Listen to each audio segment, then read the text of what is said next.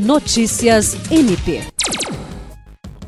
O Ministério Público do Estado do Acre, por meio do Centro de Apoio Operacional de Defesa do Meio Ambiente, Patrimônio Histórico e Cultural e Habitação e Urbanismo e Diretoria de Planejamento e Gestão, participou no último dia 17 de maio de uma reunião com a nova gestão da Secretaria de Estado de Meio Ambiente e das Políticas Indígenas. O coordenador do CAOP Mapu, procurador de Justiça Getúlio Barbosa e a diretora de Planejamento e Gestão do MPAC Evângela Nascimento participaram da reunião, que teve como objetivo apresentar a nova secretária estadual de Meio Ambiente, Paola Fernandes Daniel, e discutir a parceria entre o MPAC e a CEMAP no repasse de recursos e na transição da gestão da rede de monitoramento da qualidade do ar para o Estado. Jean Oliveira, para a Agência de Notícias do Ministério Público do Estado do Acre.